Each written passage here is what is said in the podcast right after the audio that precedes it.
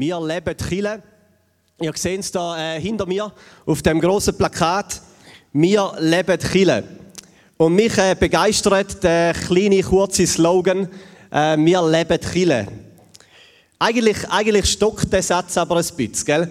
Ich glaube, jetzt noch niemand von euch daheim ist am Mittagtisch gekocht und hat gesagt, hey, wir leben Chile. Oder wir leben Gemeinde. Ich glaube es nicht. Wahrscheinlich sind wir vielleicht heute Morgen beim Zmorgen gesessen und haben gesagt, hey, wir gehen die Chile. Oder, oder wir gehen die Gemeinde. Das ist eher so die Art und Weise, wie man, wie man das verwendet. Wir gehen in die Chile. So wie wir würden diese äh, Amriville oder weiß nicht, gestern Kulturnacht oder so, die, die gesehen sind. Wir gehen in die Kille, wir gehen in die Gemeinde. Die einen sagen, wir gehen zur Predigt, gell? Gibt's, da gibt es auch noch. Wir sehen Kille oft als einen Ort, wo wir hingehen. Ein Ort, wo wir wie reinlaufen, oder? Wo eine Tür hat, die geht auf und dann geht man rein und dann hockt man in der Kille auf eine Bank oder auf einen Stuhl, jetzt in unserem Fall. Und äh, eigentlich ist es uns schon klar, oder den meisten von uns, dass da eine zu oberflächliche Sicht ist auf Chile. Chile ist nicht ein Gebäude. Chile ist kein Gebäude. Das war nie die Bedeutung von Chile. Chile ist kein Gebäude. Diese Bibelstelle müsste ich mir noch zeigen. Chile ist auch nicht ein Event oder ein Gottesdienst am Sonntagmorgen am 10 Das ist nicht Chile. Oder das ist sicher nicht die volle Bedeutung von Chile. Und doch tendieren wir recht schnell dazu, Chile oder Gemeinde als so ein Dienstleistungsangebot sehen, wo man teilnimmt. Oder wo man so hingeht. Oder wo man ähm, ein Teil davon ist. So wie, wie man geht, weiß auch nicht, im Migro oder in Coop oder in Lidl einkaufen. Im FC spielt man Fußball und in der Krishona geht man in Chile. Oder meistens so verstehen wir es. Chile. Das griechische Wort, das im Neuen Testament gebraucht wird für Chile, oder gemeint ist das Wort Ecclesia. Ecclesia. Und Ek, Ek, Ek, Ek heisst so raus und Klesis heisst äh, rufen. Also Ecclesia bedeutet rausrufen oder die Herausgerufenen, die Rausgerufenen. Und zu dieser Zeit, antikes Griechenland, hat man das Wort Ecclesia gebraucht für eine Volksversammlung. Wenn man eine Volksversammlung gemacht hat, dann hat man der gesagt Ecclesia. Wir haben alle Leute gerufen, gesagt, jetzt müsst ihr kommen. Wir brauchen euch. Ihr müsst euch versammeln. Wir rufen euch raus. Wir rufen euch so im Alltag, aus euren Dörfern, aus euren Häusern. Wir rufen euch und wir versammeln uns miteinander für einen bestimmten Zweck natürlich. Da ist die Ecclesia, Kille. Kille ist also eine Gemeinschaft von Menschen, die von Gott gerufen werden, rausgerufen werden. Das sind wir. Das sind wir. Das ist unsere Überzeugung von Chile. Ich meine, wir sind dankbar, dürfen wir ein cooles Gebäude haben. Dankbar für alle Leute, die da mal mitdenkt haben, um den Anbau zu planen oder äh, Kapellen hinbauen haben. Dankbar für das. Aber da ist nicht Chile. Das ist nur eine Hülle. Chile sind wir. Die Rausgerufenen. Chile ist eine Gemeinschaft von Menschen.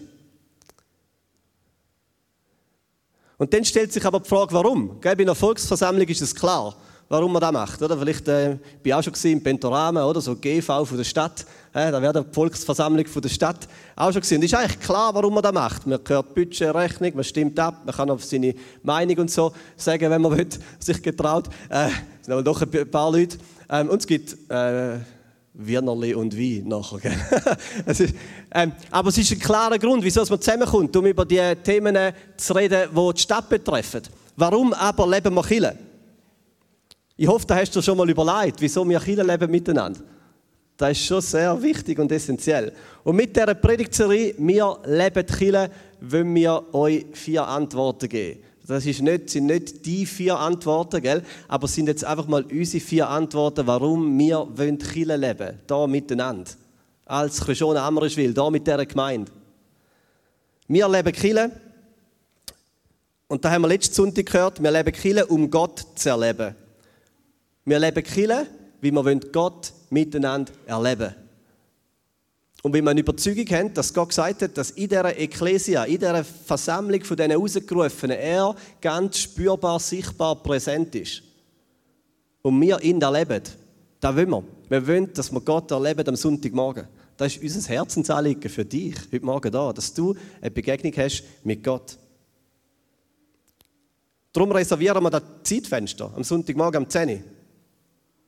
Darum rufen wir euch raus. Ihr seid die rausgerufen aus dem Bett oder weiß auch nicht, oder aus einem gemütlichen äh, Sonntagmorgen-Brunch oder was man sonst machen kann, irgendwie Wanderung in die Alpen oder so. Wir rufen euch und sagen, ihr, ihr kommt, kommt, wir leben Chile, wir versammeln uns, wie wir Gott miteinander erleben. Das ist das Erste. Und das Zweite ist, wir leben Chile, ähm, um miteinander im Glauben zu wachsen. Und um das geht es heute, um miteinander im Glauben zu wachsen. Das Dritte ist, wir leben Chile, um ein Segen zu sein für Menschen in unserer Stadt und Umgebung. Wir leben Kirche nicht einfach nur für uns. Und das Vierte, wir leben Kirche, um eine Tür weit aufzumachen, eine offene Tür zu haben, damit Menschen da ein Zuhause finden. Also, unsere Vorstellung von Kirche, die muss den Sonntagmorgen sprengen. Muss.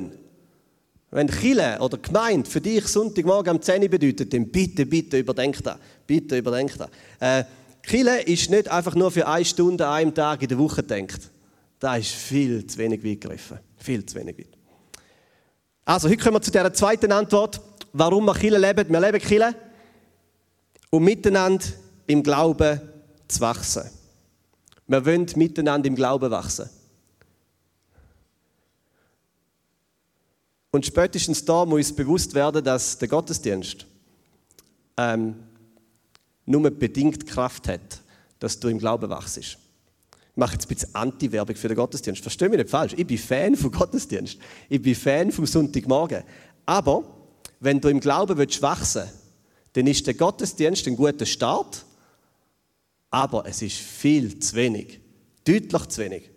Deutlich zu wenig. Da braucht es so viel mehr. Wachstum passiert nicht wegen einer Stunde, einem Tag in der Woche, wo man äh, anhockt. Das ist gut, wirklich gut. Aber für Wachstum braucht es mehr. Es passiert auch nicht einfach nur, indem du einer Predigt zuhörst. Manchmal haben Prediger ein bisschen zu hohe Meinung von der Predigt.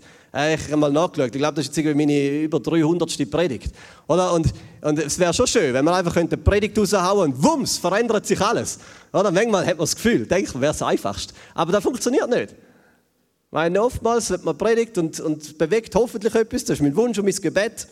Aber einfach eine Predigt zuzulassen, da, da, da lässt dich noch nicht wachsen im Glauben. Man kann Sonntag für Sonntag hier hinkommen, Sonntag für Sonntag hier sitzen, man kann äh, Lieder singen, man kann noch Predigt zuhören. Und es ist absolut möglich, dass man keinen Millimeter im Glauben wächst. Das ist absolut möglich. Es kann sogar sein, das ist noch schlimmer, es kann sogar sein, dass man eher schrumpft oder so ein bisschen verknochter, verknackster wird. Das ist absolut gut möglich. Es kann sein, dass man Sonntag für Sonntag in den Gottesdienst kommt, in die Kirche geht, aber nicht wächst, sondern eher komischer wird. Das ist wirklich möglich. Christen sind einmal komische Menschen. Äh, es gibt. Ich schaue niemand an, ich schaue in die Kamera. Das ist immer so der neutrale Blick. es ist absolut gut möglich. Also, ich will euch nicht den Gottesdienst abwerben. Ich will sagen, dass der nicht genug ist. Gottes Idee von Kirche sprengt die Idee von einer Stunde, einem Tag in der Woche. Damit etwas wächst, braucht es Investition. Damit etwas wächst, müssen wir darin investieren. Wir haben zwei kleine Kinder. Ich bin jetzt so Vater und Familie. Jetzt alle Beispiele, die kommen, sind einfach alles so mit kleinen Kindern. Nein, ich gebe mir schon Mühe, dass nicht nur so kleine Kindbeispiele kommen. Weil irgendwann hassen sie mich für das denn, oder? Wenn sie da irgendwann noch sehen. Aber im Moment ist es noch okay. Äh, aber bei kleinen Kindern ist Wachstum sehr beeindruckend sichtbar. Da kann man ja wirklich zuschauen. Ich meine, man sieht, wie sie mal so einfach nur so ein Häufchen sind und plötzlich äh, krabbeln sie rum, oder? machen so die ersten Militärübungen und am Boden entlang und dann kriechen sie und dann stehen sie auf, dann laufen sie und, und wachsen. Das ist eindrücklich. Du kannst fast zuschauen, wie sie wachsen. Und dann gibt es so den Spruch oder, von Götti Gotti oder Großmami Großpapi, wow, bist du wieder groß geworden? Und das Kind hat mir den gehasst. Oder also ich persönlich, nein, hör mal auf mit dem. Aber es ist so eindrücklich, wie man sieht. Oder man hat ein halbes Jahr nicht mehr gesehen und bumm, ist einfach irgendwie ein Kopf größer geworden. Das ist eindrücklich. Wachstum sieht man bei Kindern so eindrücklich. Und irgendwann wächst man nicht mehr so. Oder? Irgendwann ist Wachstum fertig, also körperliches Wachstum wird man nur noch schwerer. Außer, äh, außer der Ohren und, Na äh, Ohren und Nase, die wachsen im das Leben lang. Hast du gewusst? Die wachsen das Leben lang. Nase und Ohren, die hören nie auf zu wachsen. Die in den Spiegel schauen, die werden wirklich einfach immer größer. ist wirklich so. Äh, ich weiß nicht genau, vielleicht ist das, wie man irgendwie besser muss hören wenn man älter ist oder das Gehör abnimmt und ein bisschen größere Ohrmuschel braucht. Oder, ich weiß nicht genau. Ich habe es auch nicht so im Detail gegoogelt, aber Ohren und Nase, die wachsen einfach weiter. Äh, und die Füße anscheinend zum Teil auch. Äh, aber da es auch noch nicht so wahrgenommen. Okay. Äh, viele von euch, wahrscheinlich, die ähm, mal Kind waren äh, oder Kind haben, haben irgendwo daheim, daheim an einer Wand so ein Maßband gehabt. Und da wäre das nächste Bild. Da haben doch viel gemacht, sicher viel von euch. Wer gemacht? So irgendein Maßband oder einfach nur Strichli an der Wand. Und dann hat man Kind angestellt und dann am Geburtstag hat man das Geburtsdatum, äh, nein, die Jahreszahl angeschrieben und einen Strich gemacht und den Namen. Wir haben da bei uns daheim gehabt, David, und dann ist irgendwie gestanden 1990, also das ist nicht mein Geburtsdatum, aber nach drei Jahren. Und dann später, äh, als ich grösser war, habe ich an die Wand angeschaut und gemerkt, wie klein das ich mal war. Und das war schon so eindrücklich. Wir haben gesehen, wow, in diesen zwei, drei Jahren ist man einfach gewachsen.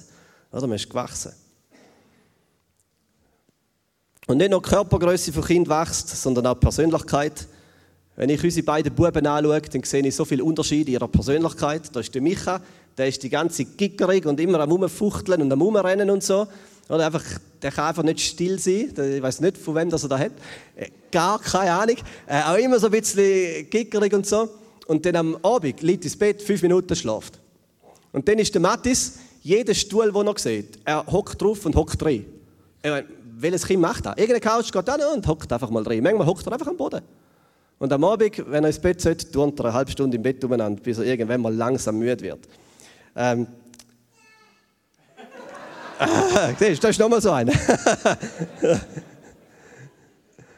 Aber damit Kind wachsen, rein körperlich und auch in ihrer Persönlichkeit, braucht es Investition. Und es braucht enorme Investition. Weil die eins müssen essen, lernen, spielen, ab und zu mal auf die Nase fallen, wieder aufstehen weil die müssen lernen, mit eigenen Emotionen umzugehen, mit Vergänglichkeit, mit Sachen, die einfach nicht so kommen, wie sie es gerne hätten. Aber das ist richtig anstrengend, nur schon zum Zuschauen. Tut mir einmal echt leid, die müssen so vieles lernen. Es braucht enorm Investition, auch von den Eltern, alle Eltern, ja, das ist ja schlimm. Äh, braucht Investition, damit Wachstum passiert. Stell dir vor, wir würden unsere Kinder Einfach einen Tag, eine Stunde, eine Stunde, einen Tag in der Woche. Denken wir, jetzt investieren wir ein bisschen in Wachstum. Ja, das, das würde nicht klappen. Das würde nicht klappen. Wachstum braucht Investition. Und Wachstum braucht immer andere Menschen. Jedenfalls für uns als Menschen. Wir brauchen andere Menschen, damit wir wachsen. Es geht nicht allein. Das Beispiel vom Baum, vom Stefan. Es geht nicht allein. Vielleicht wachst du schon, aber du wachst ein bisschen krumm, wenn du keine anderen Menschen hast, die dich stützen, die dich ein bisschen korrigieren, die dir helfen. Wir brauchen einander. Darum haben wir gesagt, wir wachsen miteinander, gemeinsam, zusammen im Glauben. Nicht jeder für sich allein. Also Wachstum im Glauben braucht Investition und es geht nicht allein. Und darum leben wir Chile. Darum leben wir Chile. Weil wir das wollen. Wir wollen, dass wir miteinander im Glauben wachsen. Wir wollen uns investieren. Wir wollen miteinander unterwegs sein. Was aber bedeutet Glaubenswachstum? Gell, Im Glauben wachsen bedeutet nicht, dass einfach deine Nase und deine Ohren größer werden. Das, das ist mehr. das ist auch gut. Aber es bedeutet mehr. Was bedeutet Glaubenswachstum? Es bedeutet, dass du als Mensch und als Christ immer reifer wirst.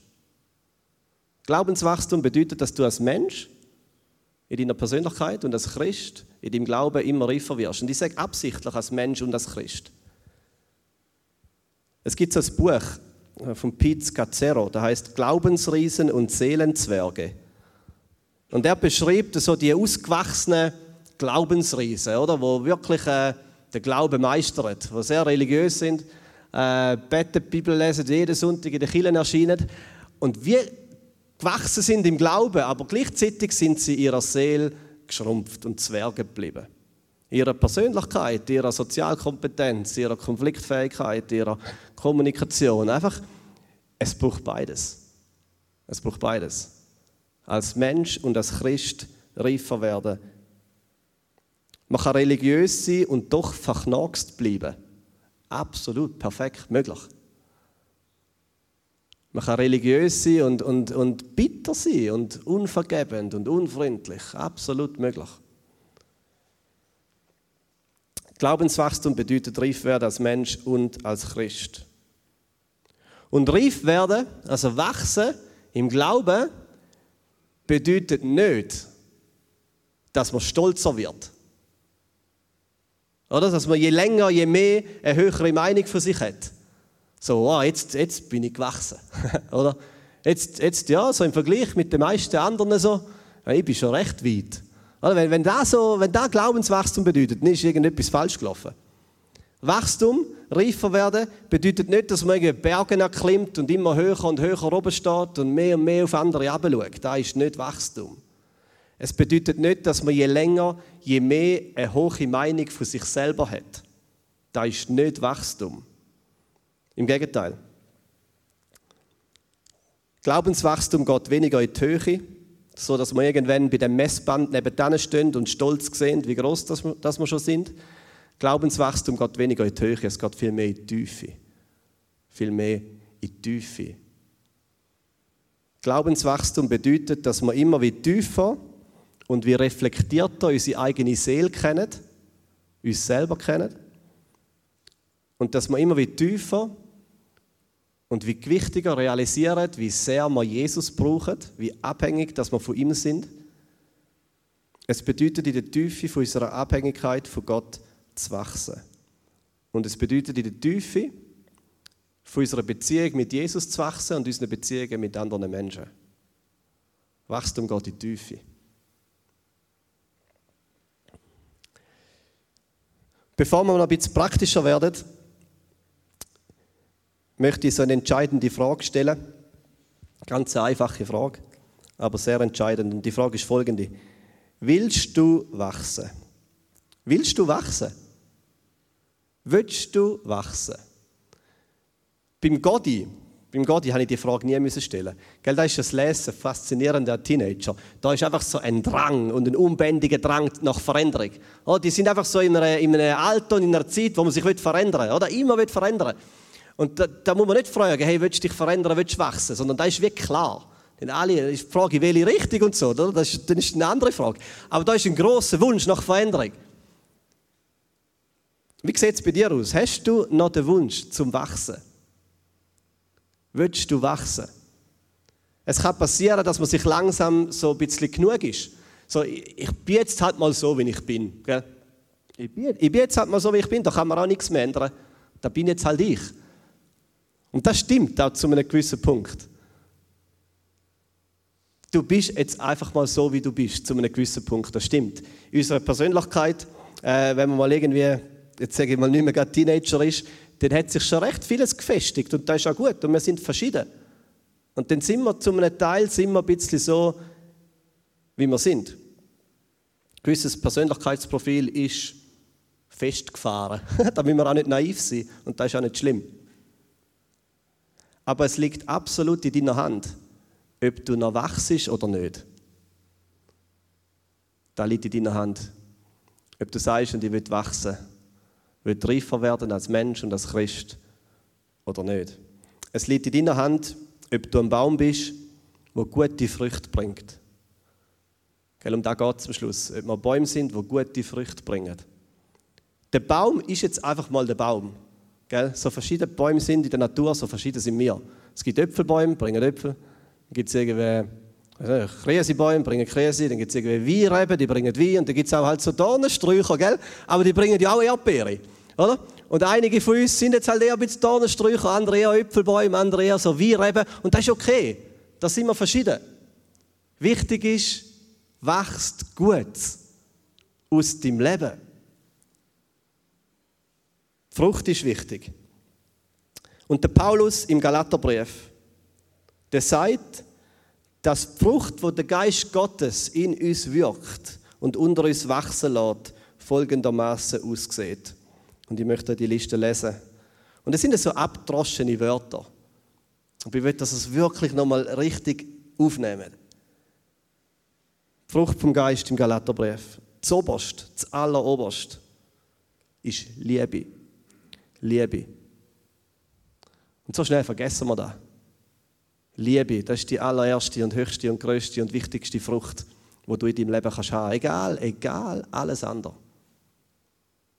Frucht von Liebe ist entscheidend. Denn Freude, Frieden, Geduld, das ist ein schwieriges Ding, Geduld. Freundlichkeit, Güte, Glaube oder Treue, Treue, Glaube, Sanftmut oder Rücksichtsnahme und Selbstbeherrschung.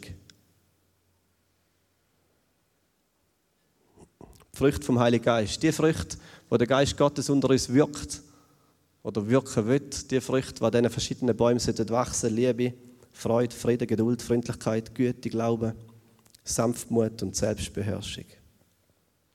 Wenn es also unser Wunsch ist, dass wir miteinander im Glauben wachsen, als Chile, dann ist der Wunsch da, dass die Früchte vom Geist immer wie mehr sichtbar werden in deinem Leben, in meinem Leben, in unserem Leben miteinander, in uns als Chile. Wir wollen wachsen in diesen Früchten vom Geist Gottes. Nicht in Überheblichkeit und Stolz, habe ich nicht gefunden auf dieser Liste. Wir wollen wachsen in diesen Früchten.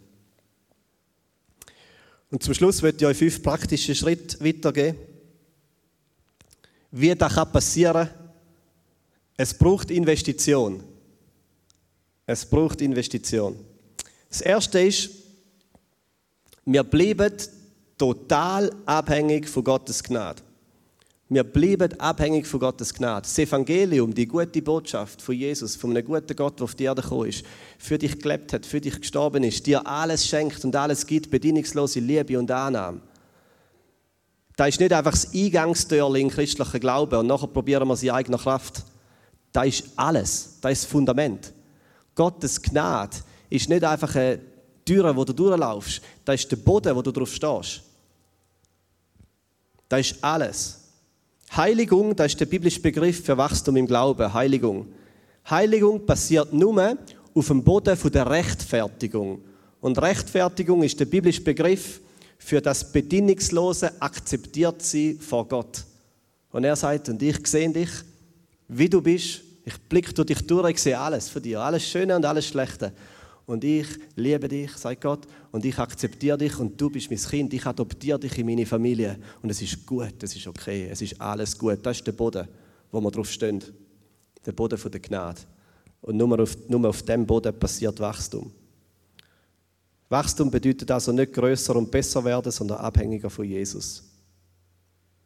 Oder wie es Jesus selber sagt im Johannes 15, er sagt, bleibt in mir bleibt in mir und ich werde in euch bleiben. Eine Rebe kann nicht aus sich selbst heraus Frucht hervorbringen. Sie muss am Weinstock bleiben. Genauso wenig könnt ihr Frucht hervorbringen, wenn ihr nicht in mir bleibt. Ich bin der Weinstock und ihr seid die Reben. Wenn jemand in mir bleibt und ich in ihm, trägt er reiche Frucht. Und jetzt kommt's, denn ohne mich, denn ohne mich könnt ihr nichts tun. Und das Wort nichts im Griechischen bedeutet nichts.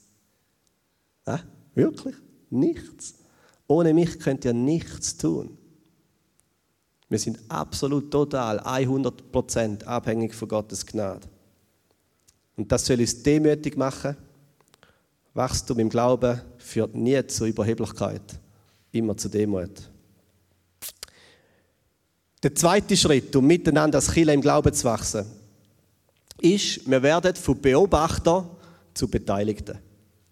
Wir werden von Beobachter zu Beteiligten. Und es braucht einen Schritt von dir in deinem Glaubensleben, wo du sagst, ich steige aus aus der Beobachterreihe und ich werde Beteiligter.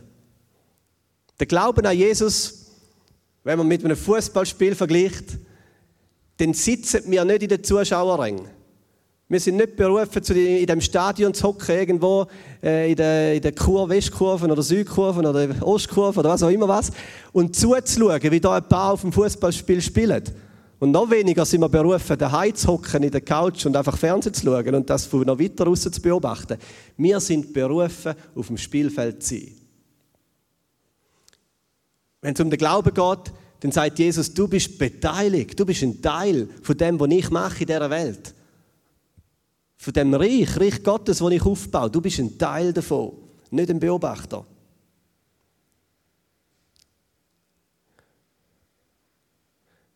Und die Frage musst du dir stellen, bist du Beobachter oder Beteiligter? Bist du Besucher oder Mitgestalter? Bist du Konsument oder trägst du für dich selber und für andere Verantwortung? Bei mir hat es mal als Teenager den Moment gegeben, wo, ähm, wo der Christian Stricker auf mich zugekommen ist und hat gesagt, Dave, ähm, willst du mithelfen, Pommes frittieren? Und das war ein Gospelkonzert hier auf dem Marktplatz. Das ist schon lange her.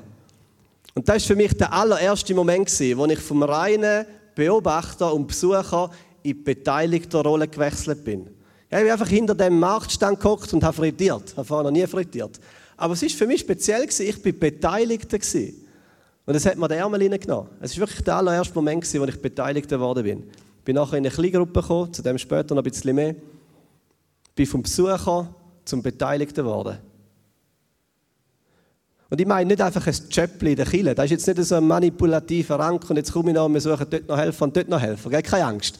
Das ist nicht meine Absicht. Äh, was ich meine, ist, dass, dass wir uns überlegen müssen, wachsen die Früchte vom Geist Gottes unter uns. Tragen wir Verantwortung für geistliches Wachstum innerhalb der Kirche, für unser eigenes Leben.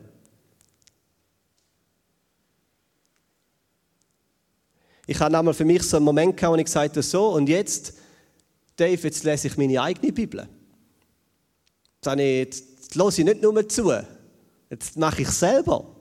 Oder? Ich will selber mal durch die Bibel lesen, ich will selber. Ich will selber. Und hat er gemacht. Ich lasse mir sie nicht nur vorpredigen, ich lese selber durch meine Bibel. Haben wir gesagt, und ich will selber beten. Das bedeutet es, vom Besucher zum Beteiligten werden, vom Beobachter zum Beteiligten. Wenn man sagt, ich übernehme Verantwortung für mein Glaubensleben. Und das kann niemand für dich abnehmen.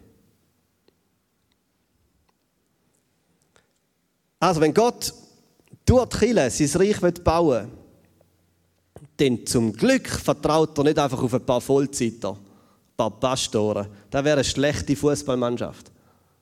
Zum Glück vertraut er auf den ganzen Lieb Christi, auf alle, auf jeden Einzelnen. Er ruft jeden von uns aufs Spielfeld und sagt, du bist ein Teil von dem, was ich tue in dieser Welt. Der dritte Schritt, um miteinander das Killen im Glauben zu wachsen, wird immer ein bisschen konkreter, ist, werd Teil von einer Kleingruppe. Wachstum funktioniert nicht allein. Es passiert nicht allein.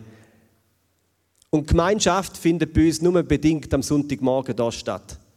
Wir wollen eine wachsende Kille sein.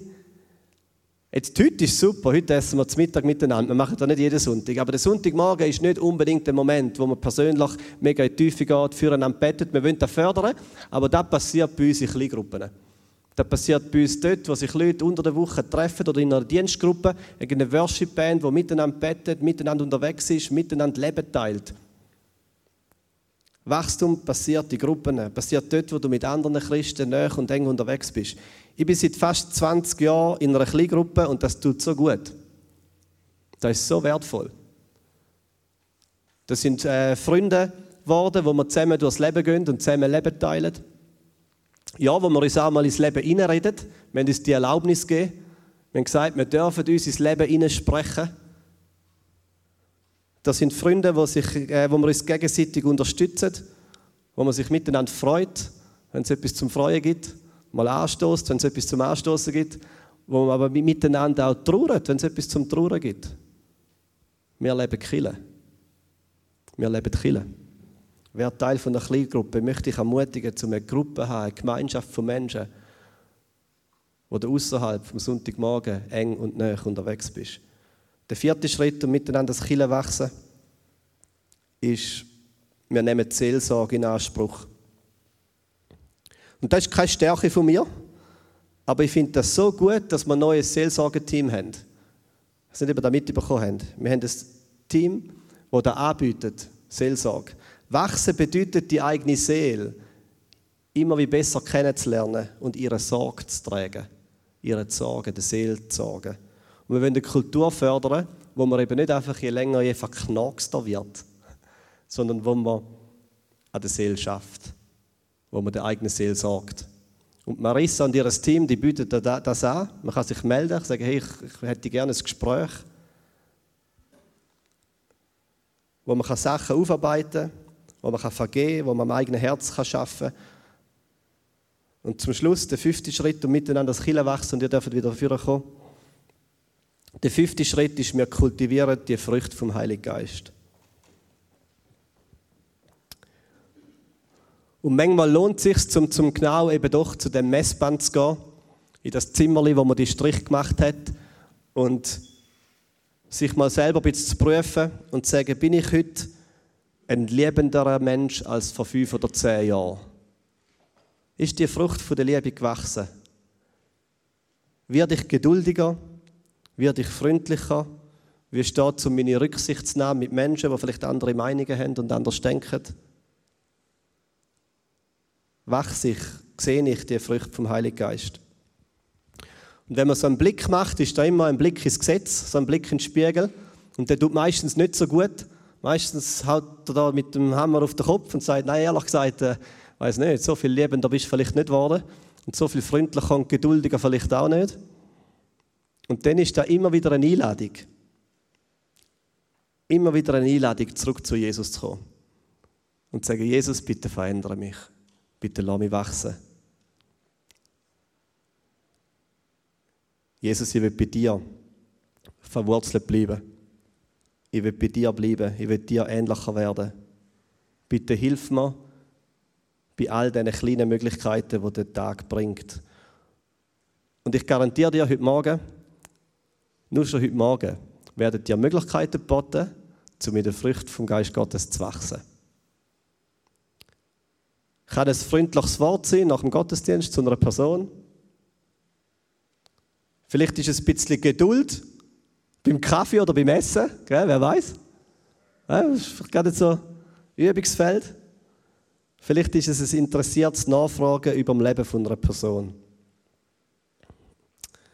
Wir leben Chile, wir leben Chile. Wir leben Chile. Wir wollen das machen, um miteinander im Glauben zu wachsen. Ich möchte noch beten. Danke, Jesus, dass wir zusammen sein so als Chile, als Rausgerufene, als die Ekklesia als die, wo du zu dir rufst. Danke, dass wir miteinander dürfen Leben teilen, dass wir miteinander dürfen Kielen leben. Und wir wollen wachsen im Glauben. Jesus ja immer wieder der Wunsch zum Wachsen. Bitte schaff an meinem Herz, an meiner Seele, an meiner Leidenschaft für dich. Bitte, dass wir uns gegenseitig unterstützen in diesem Wachstum. Und danke, dass wir auf dem Boden der Gnade dürfen stehen und in dem Haus der Gnade leben.